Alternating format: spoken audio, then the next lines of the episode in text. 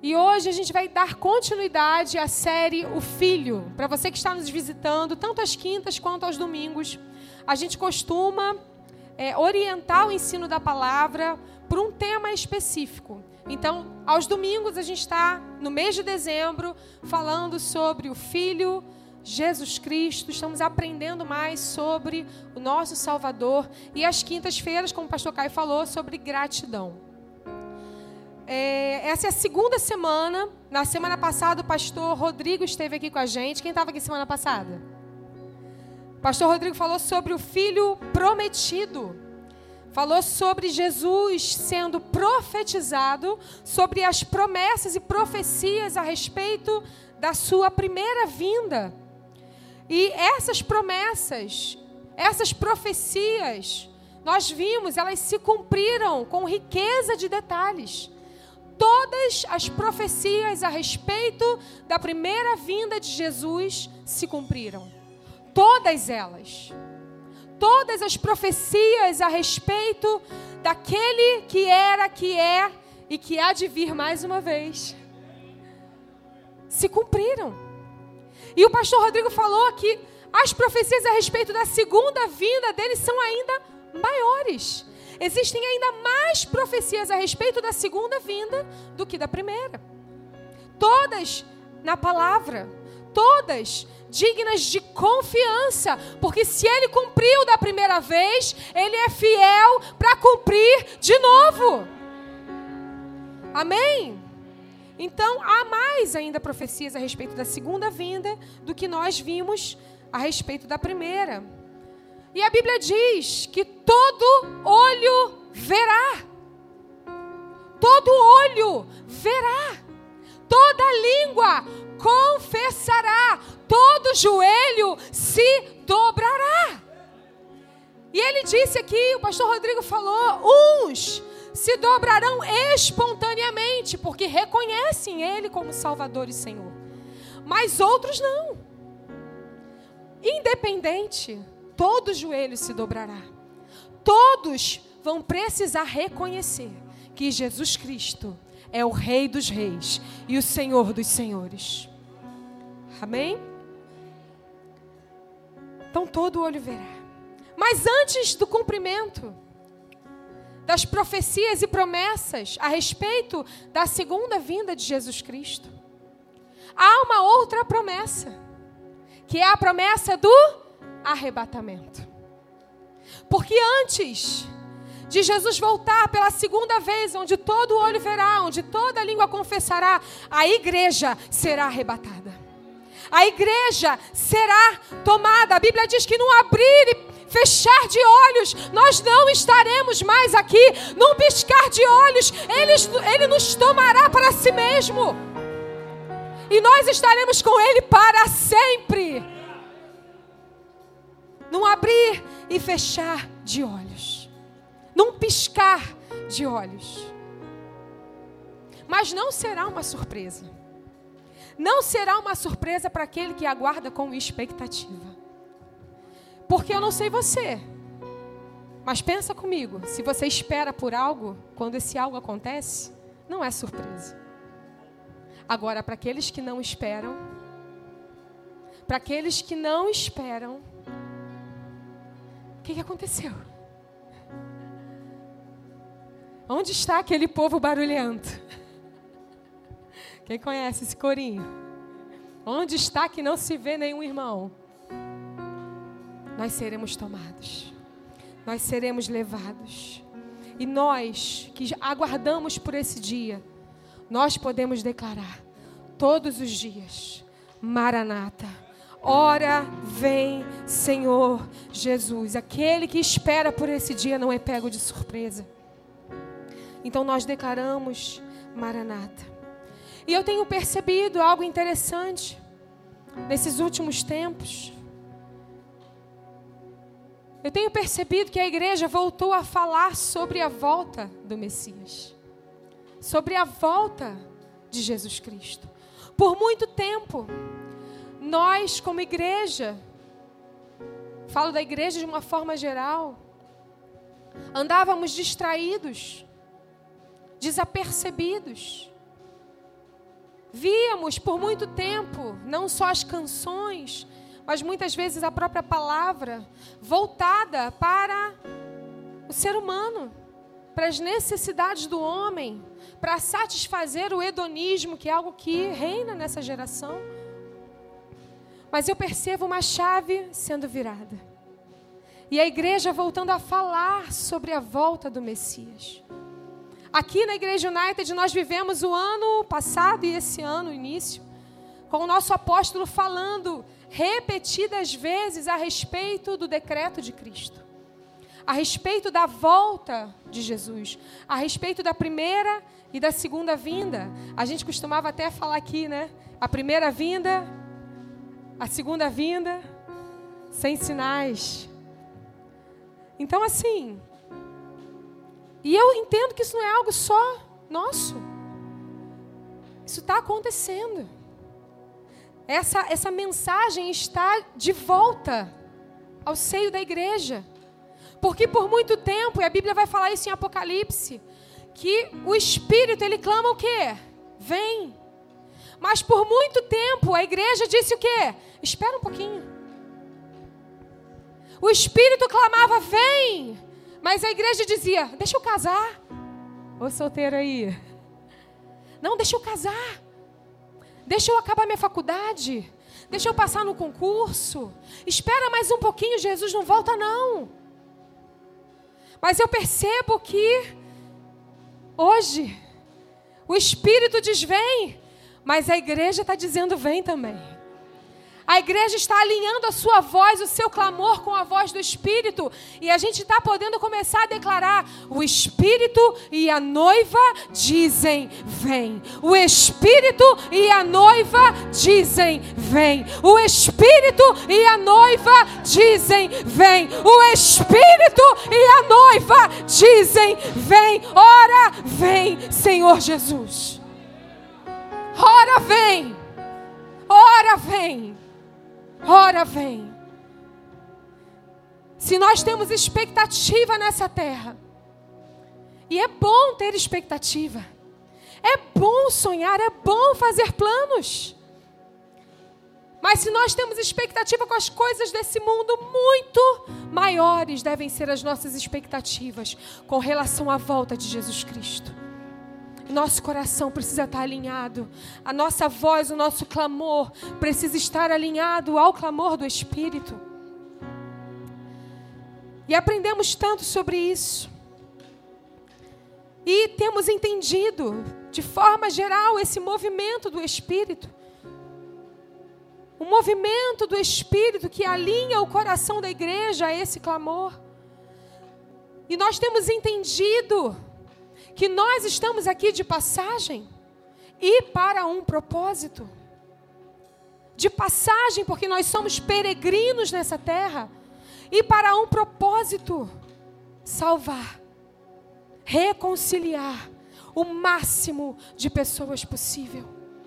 Esse é o nosso propósito aqui. Por que, que nós estamos aqui ainda hoje? Porque nós temos uma missão, nós temos um propósito. Nós temos uma missão dizer para o mundo: Jesus está voltando, arrependam-se, olhem para o Salvador. Essa é a nossa missão, esse é o nosso propósito. Nós não estamos aqui por conquistas, para ficarmos famosos, para acumularmos riquezas. Não! Igreja, nós estamos aqui para proclamar que o Rei dos Reis está voltando. Que Ele está voltando. Que em breve Ele vai nos levar. Não tarda. Não demora. Ele vem. Ele vem. Ele vem. Ele vem. Ele vem. Você está pronto para isso? Porque pode ser hoje, pode ser agora. Ele vem. Nós temos que ter essa expectativa. Nós, como igreja, precisamos ter o nosso coração ardendo por essa verdade. Ora vem, ora vem, Ora vem, Senhor Jesus. Precisamos alinhar o nosso clamor ao clamor do Espírito. E é visível e é notório que nós temos voltado a compreender essa verdade. Esse esse tema falar sobre isso é muito importante. E eu creio, de verdade, nesse alinhar, nessa expectativa sendo gerada nos nossos corações. Se você tem andado distraído, se o seu coração anseia mais pelas coisas desse mundo do que pela volta de Jesus Cristo, eu oro e declaro nessa noite que o Espírito Santo vai trazer um alinhamento ao seu coração. Um alinhamento profundo ao seu coração. Um alinhamento, um entendimento para o tempo. Porque a Bíblia diz: olha, olha ao seu redor. Você sabe discernir quando é tempo de colher, quando é o tempo de plantar. Você consegue ver através da natureza. Precisamos também discernir as coisas espirituais.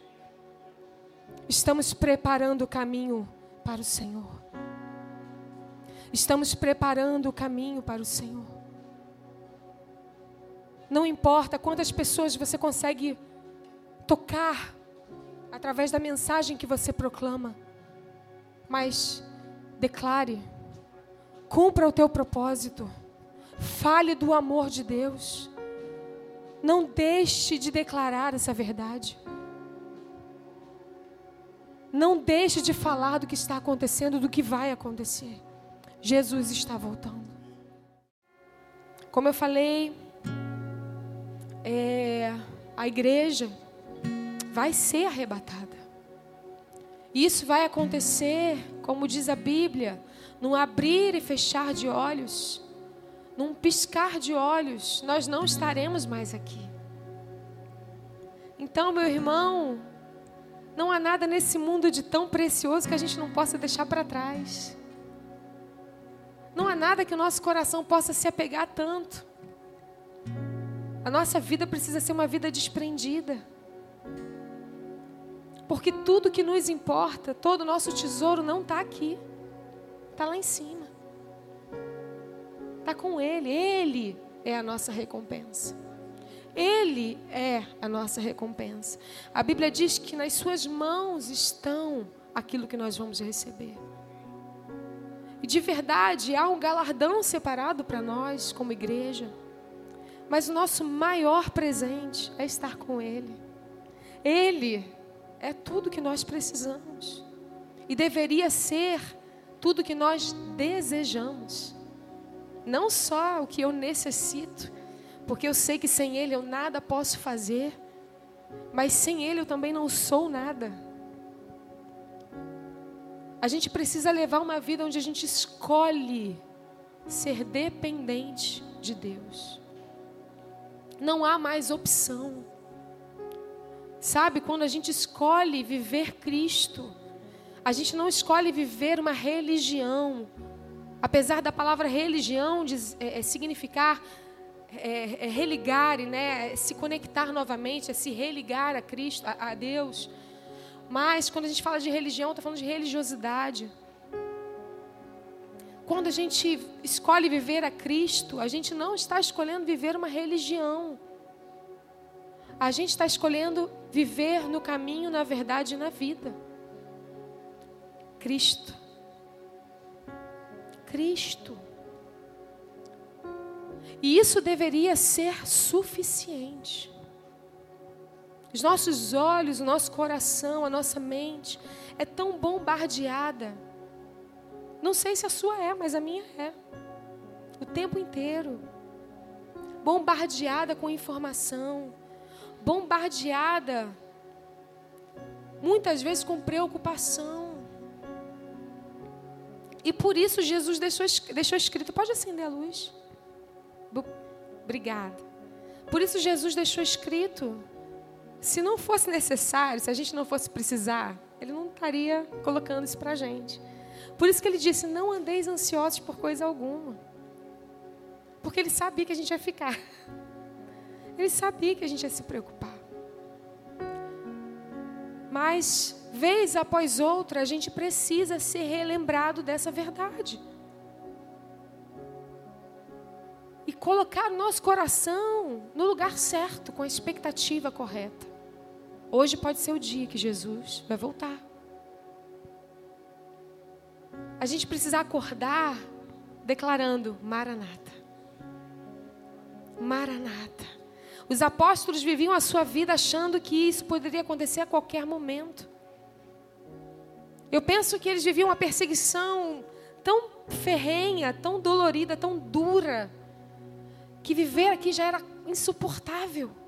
Mas a gente vive aqui muitas vezes confortável e buscando cada vez mais conforto. E glória a Deus, a gente precisa realmente, né? Já é tão difícil tudo. A gente precisa lutar mesmo, trabalhar, estudar. Mas entenda, nada aqui supera a glória que nos há de ser revelada. Nada. Nada. seremos tomados por Ele e para Ele para sempre. Mas isso só é possível porque algo aconteceu. Abra sua Bíblia em João 3,16, um texto muito conhecido. E talvez você esteja sendo tentado a não abrir, porque você já conhece, mas abra.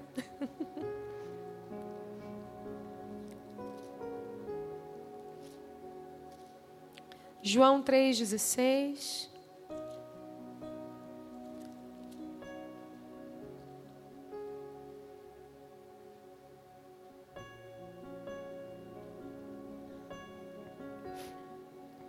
Porque Deus amou tanto o mundo que deu o seu Filho unigênito, para que todo aquele que nele crer não pereça, mas tenha vida eterna. Quantos têm a vida eterna? Você já tem tudo que você precisa. E Semana passada o tema foi o filho prometido, e se você está notando, o tema de hoje é o filho único. Esse texto de João 3,16 fala: Jesus é o filho unigênito ou único. No texto original, a palavra usada aqui para unigênito é monogenes. Monogenes, que significa o único do seu tipo. Então Jesus é o único do seu tipo. Não tem ninguém igual a ele. O Filho unigênito de Deus. O único como filho, ele tinha relação com o Pai uma relação de amor, de cumplicidade. Quando Jesus vem, ele diz o quê? Eu não faço nada sem antes ver o meu Pai fazer. Então, Jesus é a expressão da imagem de Deus, ele mesmo declara isso. O único que tinha essa relação com o Pai, ele é desde sempre ele não se tornou filho com o seu nascimento aqui na terra. Ele é o filho. Ele é monogênes. Ele é o único. Não tem outro como ele. Ele não foi criado, ele sempre foi. Ele sempre foi. Nós fomos criados por Deus. Adão e Eva foram criados por Deus, receberam o sopro, o fôlego de vida. Mas Jesus sempre foi filho. João 1,14 diz: Aquele que é a palavra tornou-se carne e viveu entre nós. Vimos a sua glória como a do unigênito vindo do Pai, cheio de graça e de verdade. Ou seja, vimos a sua glória como o único da sua espécie. Nós vimos algo que não poderia ser, ter sido visto antes. Ele era o único. Aquele que sempre existiu, aquele que é eterno, veio ao mundo, se fez carne, habitou entre nós e se fez um de nós. Vimos a sua glória como aquele que é o único, e somente ele poderia ter feito o que ele fez. Porque ele é monogênes. Somente ele poderia ter feito o que ele fez. O Filho único de Deus, sem pecado, santo, somente ele poderia salvar cada um de nós que estávamos destinados à condenação, estávamos destinados à destruição eterna. Por que, que ele fez isso? Por que, que Deus fez isso? Por amor. O que, que diz em João 3,16? Porque Deus amou. Porque Ele amou o mundo, Ele deu. Ele entregou o seu único filho. Deus tinha um povo, o povo de Israel, mas ele tinha um filho, Jesus Cristo, que é Deus, que sempre foi Deus. 1 João 4, você pode abrir. 1 João 4, versículo 9.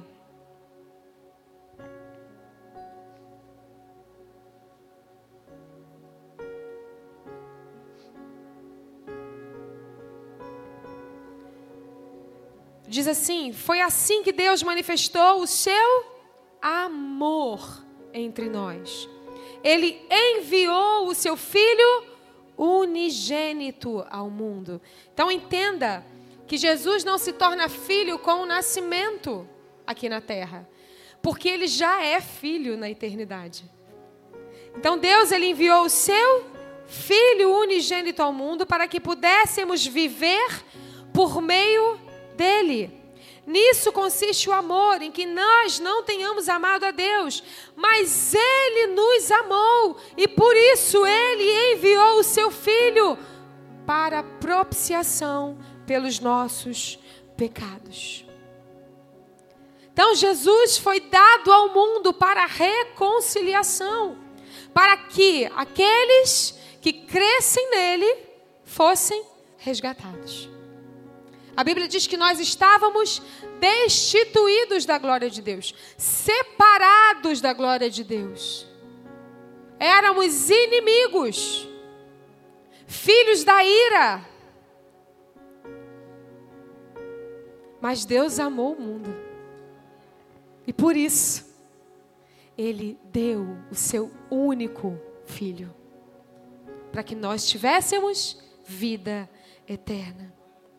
No maior ato de amor, Deus entrega seu filho, seu único filho.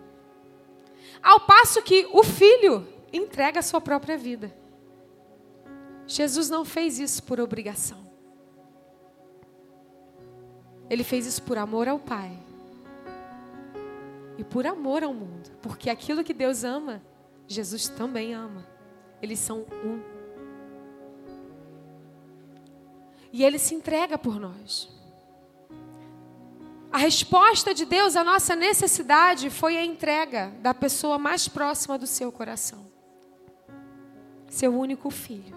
Seu filho amado. Ele declara, Lucas 3, 21, 22. Lucas 3, 21, 22. Quando todo o povo estava sendo batizado, Jesus também o foi. E enquanto ele estava orando, o céu se abriu, o Espírito desceu sobre ele, como pomba. Então veio uma voz do céu que disse: Tu és meu filho amado. Em você eu me agrado. Ele é o filho amado de Deus. E eu te convido a contemplar o coração de Deus nesse momento. Ao entregar o seu único filho. A por um momento se separar daquele que sempre esteve com ele na eternidade.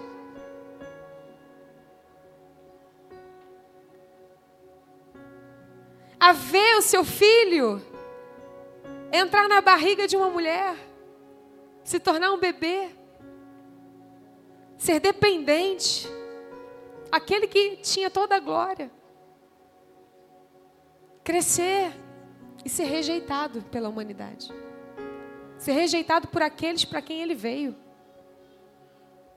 Você consegue contemplar o coração de Deus?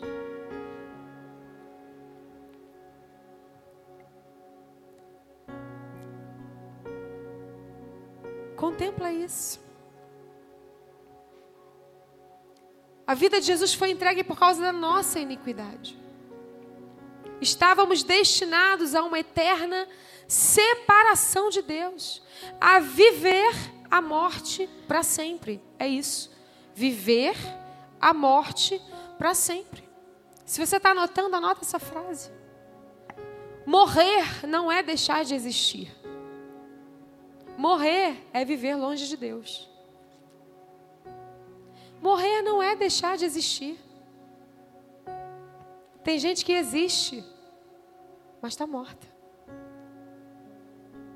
Tem gente que hoje a gente não consegue ver, não existe mais aqui, mas está viva. Então, morrer não é deixar de existir. Morrer é viver longe de Deus. Olha o que diz em Efésios 2:1. Abre sua Bíblia, porque isso não sou eu que estou falando, é a palavra.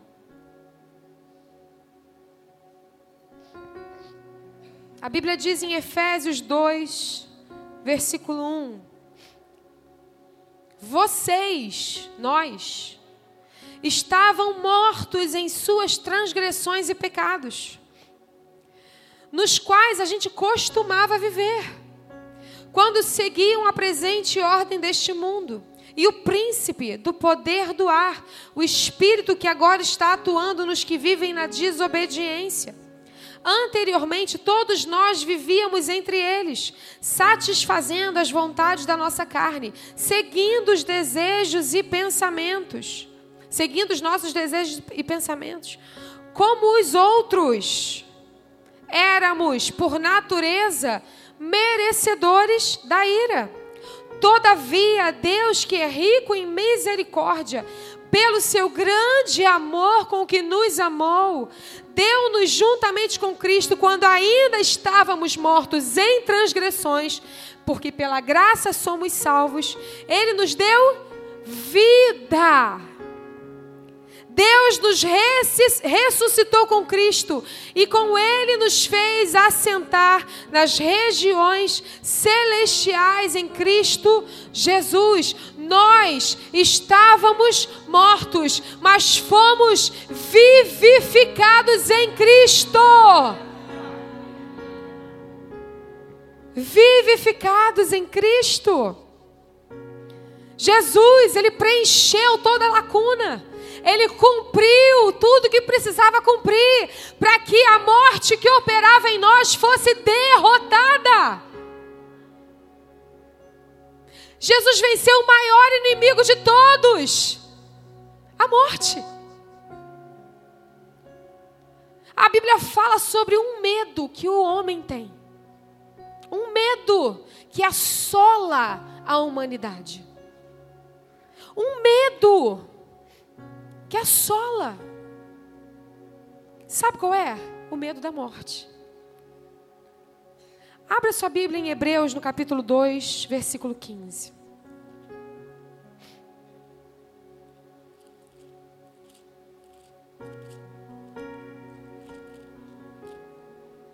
Hebreus 2, 15.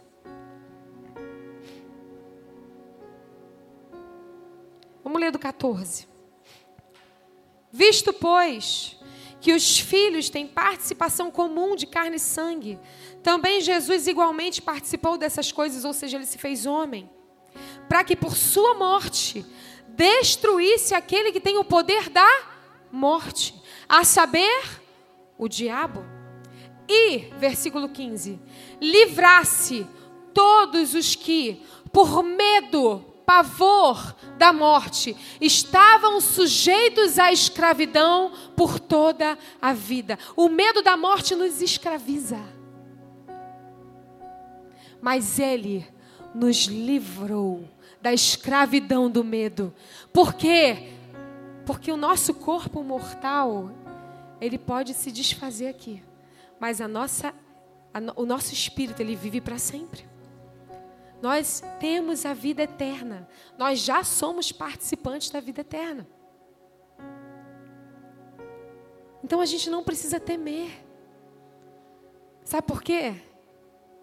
Porque a gente já sabe para onde a gente vai. A gente não precisa ter medo. Porque eu sei que para onde eu vou não se compara com o que eu vivo aqui. Então, a gente não precisa ter medo. A gente não precisa andar com medo. Não importa o que aconteça, eu sei para onde eu estou indo. Eu sei para onde eu vou. Ele nos livrou do medo da morte. Já estamos vivendo para sempre. E detalhe, ele fez isso quando a gente ainda não merecia. A Bíblia vai falar e nós lemos, quando nós éramos inimigos. Quando ainda operava em nós a desobediência. Quando éramos indecentes, pecadores, cheios de iniquidade. Ele não nos amou porque a gente era bonzinho. Ele não nos amou porque a gente era perfeitinho. Ele não nos amou porque a gente fazia as coisas direitinho. Ele nos amou porque Ele é amor. Ele nos amou porque Ele nos criou. Ele nos amou porque Ele desejou. Não porque a gente é bom. E é interessante que o próprio Cristo disse isso. Quando alguém chega perto dele e disse, bom mestre, ele diz o quê? Por que me chamas bom? Aqui ele era 100% homem, 100% Deus. Naquele momento ele está dizendo: em nós, humanidade, não há nada de bom. O que há de bom em nós vem da onde? Do alto, do Pai das luzes. Não é isso que diz a palavra? Hoje, nós não vivemos mais debaixo da desobediência. Nós não vivemos mais na indecência. Nós não vivemos mais na iniquidade. Nós fomos lavados, remidos pelo sangue do Cordeiro para uma nova vida, uma vida em Cristo, pelo Espírito, para a glória de Deus. Uma vida capacitada a fazer boas obras. Nós fomos capacitados para isso. Você e eu. Romanos 5, 7 não precisa abrir. A gente já está encerrando. Romanos 5, 7 diz assim: Dificilmente alguém morreria por um justo, pois pode ser que pelo bom alguém se anime a morrer. Eu acho que é difícil até pelo bom, né? Sinceramente, você se anima a morrer por alguém? Por isso que ele fala que ele pode ser que pelo bom, talvez você faça isso pelo seu filho, pela sua filha, pelo seu pai, pela sua mãe, mas por um desconhecido. Mesmo que a pessoa diga assim, eu sou bom.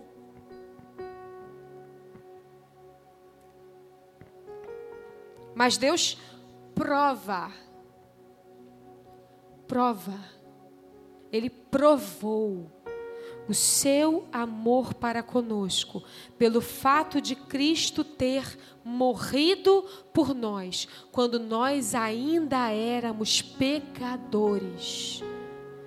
Então, se você está aqui, escute algo que é muito importante.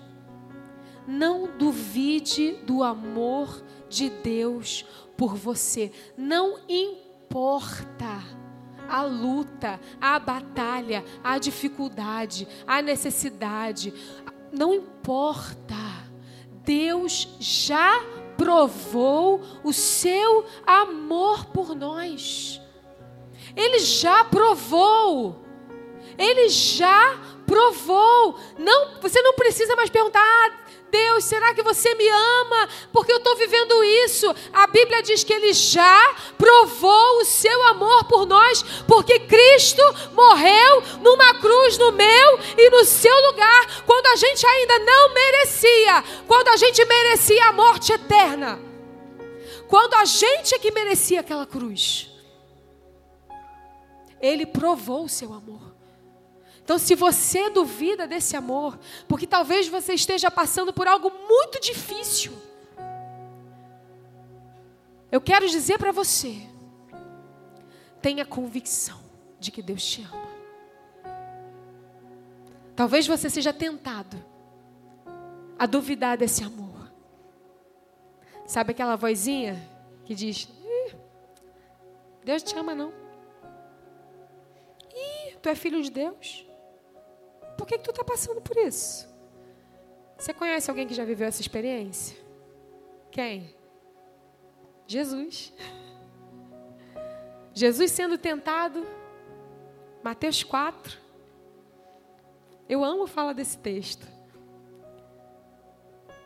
Depois de 40 dias no deserto sendo tentado, Jesus teve fome.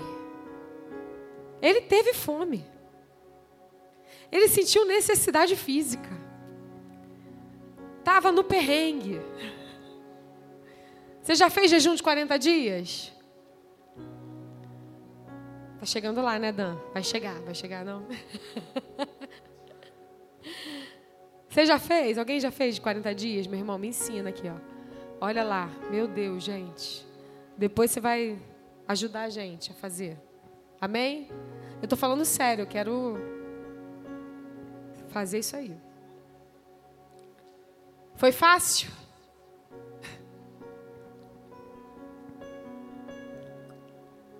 Teve fome. E aí, nos momentos de dificuldade, nos momentos onde a gente está vulnerável, mas Jesus estava vulnerável, sim. Jesus estava vulnerável naquele momento. A Bíblia diz que ele teve fome. A Bíblia diz que ele foi tentado.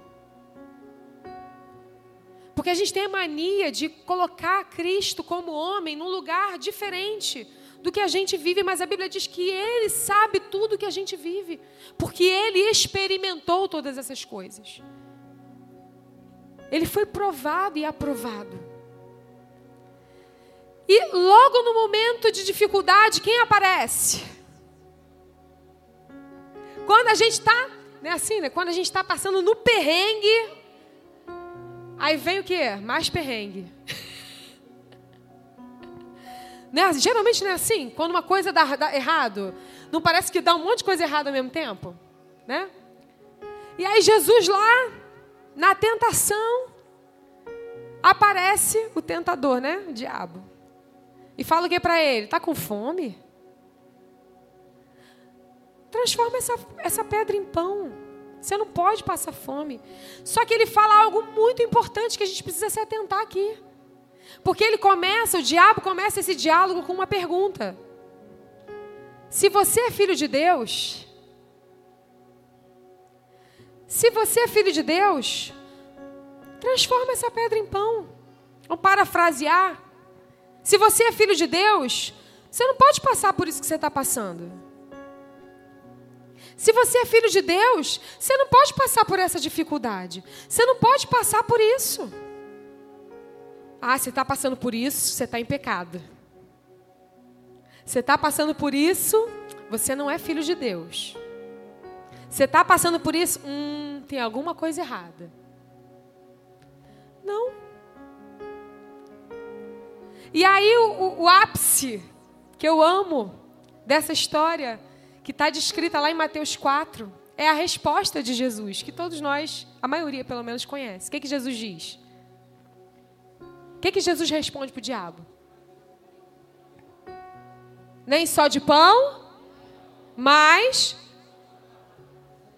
de toda palavra que sai da boca de Deus. E qual foi a palavra que saiu da boca de Deus? O que, que sustentou Jesus naquele momento? Está no último versículo do capítulo 3, o capítulo anterior. Quando Jesus é batizado, nós lemos aqui. O que, que ele escuta de Deus?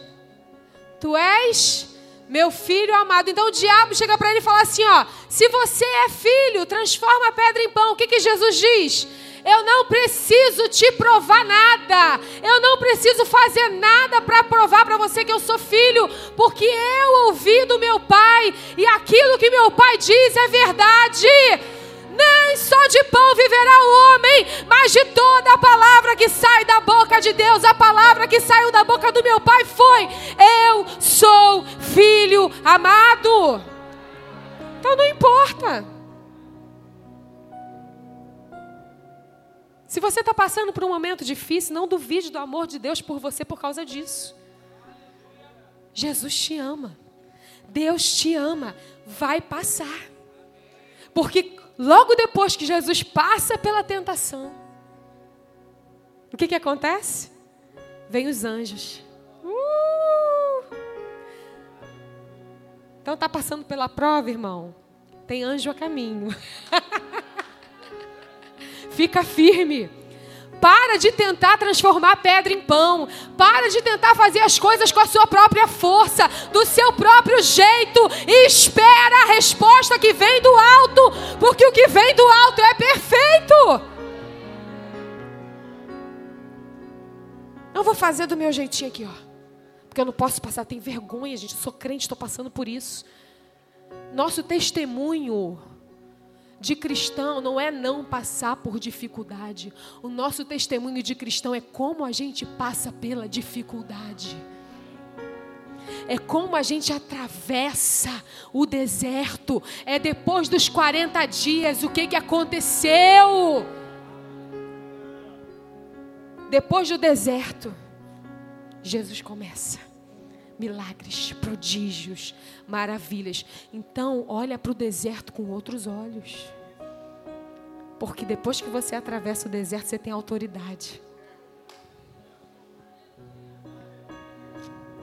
Então não negocia. Não negocia na dificuldade. Não negocia quando o problema vem. Não negocia durante as provas. Não negocia. Fica firme. Também está escrito. Também está escrito. Também está escrito. Também está escrito. Também está escrito. Ah, mas você está passando por isso. É, mas também está escrito. Eu sou mais do que vencedor em Cristo Jesus. ah, mas você está passando por. Está desempregado. Ih, mas eu sou mais do que vencedor em Cristo Jesus. Não negocia. Depois do deserto chega a autoridade. Você vai ter autoridade para falar. Porque você viveu sem negociar. Não negocia não negocia. Sai de tudo.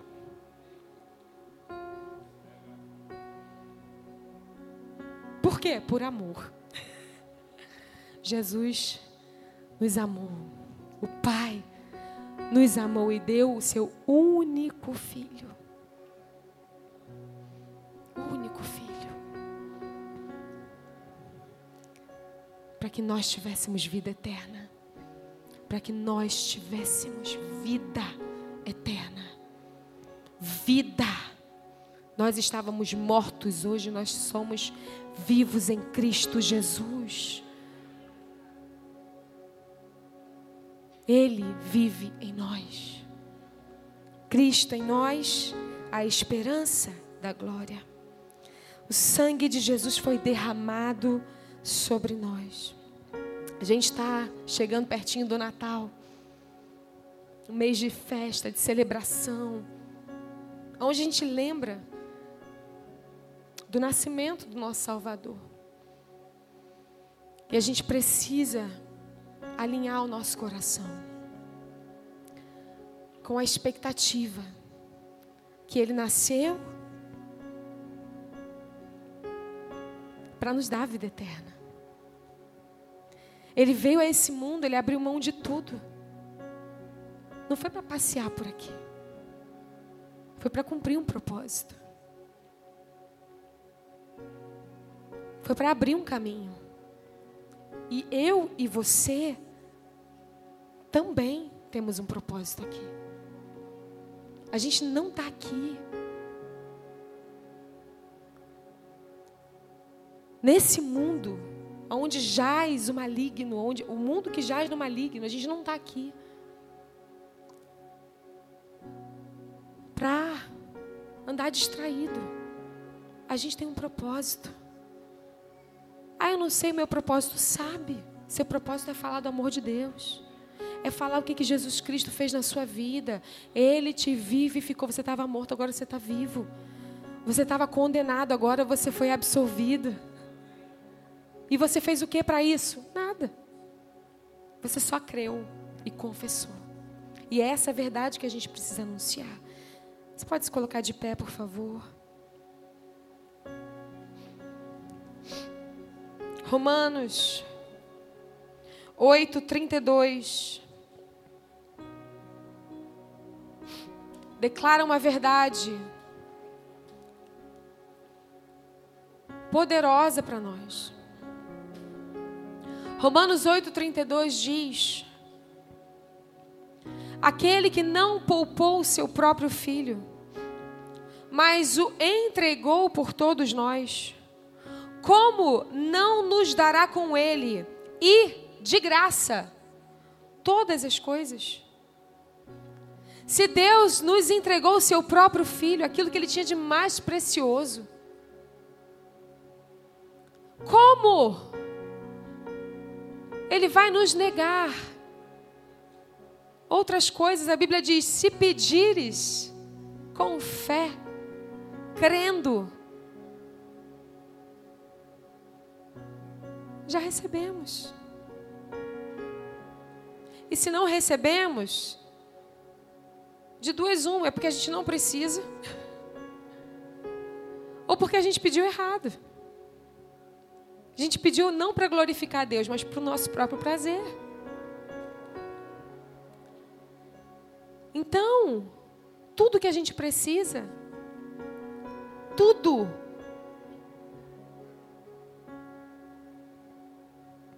Ele não nos nega. Está escrito. Mas a gente precisa estar alinhado com o que o céu está dizendo. Qual tem sido nossa oração? Feche seus olhos. Alinha o, alinha o seu coração a essa verdade.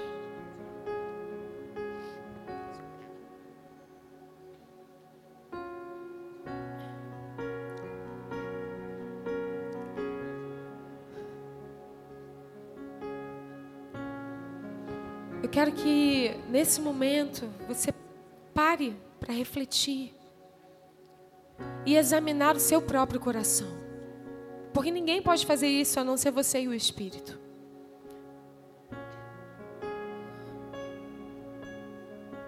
Pelo que o seu coração tem clamado. O que o seu coração hoje deseja de verdade. Como tem sido os seus dias? O que tem levado você e motivado você é o desejo pela eternidade ou é o desejo pelas coisas desse mundo. Muitas vezes lícitas, eu não estou falando aqui de coisas ilícitas. E também não estou falando que essas coisas são erradas. O que eu estou dizendo é: será que o desejo pela eternidade tem sido abafado dentro do seu coração? E por causa disso, os desejos pelas coisas terrenas têm sufocado você. Porque é isso que acontece. Quando as prioridades estão em desordem, nós estamos vivendo um sufocamento.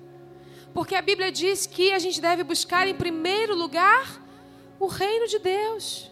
E quando a gente busca em primeiro lugar o reino de Deus, o que, que acontece? Tudo é acrescentado. Ou seja, eu preciso me preocupar com as coisas desse mundo. Tudo que eu preciso, o que está dizendo ali, que a gente leu em Romanos, eu já recebi. De graça. Ele já me deu. Porque Ele sabe do que eu preciso antes mesmo de eu pedir. Ele sabe do que você precisa. E Ele ama te abençoar. Mas Ele também não negocia a Sua palavra. Então o que a gente precisa fazer? Colocar as coisas em ordem dentro do nosso coração. alinhar o nosso coração à verdade da palavra. E talvez hoje você tenha entrado aqui com seu coração ansioso por algo. Talvez porque você esteja vivendo um momento muito difícil na sua vida familiar, na sua vida profissional, na sua vida sentimental. Isso tem angustiado você. Isso tem deixado você num lugar de preocupação tão profunda. É sua mente é tomada por esses pensamentos o dia inteiro. Está sendo difícil até descansar. Então feche os seus olhos. Coloque a mão no seu coração. Comece a pedir Espírito Santo que tem me afligido. Espírito Santo, que tem me. Por que, que eu estou vivendo esse momento tão difícil? Por que, que essas coisas têm tomado a minha mente?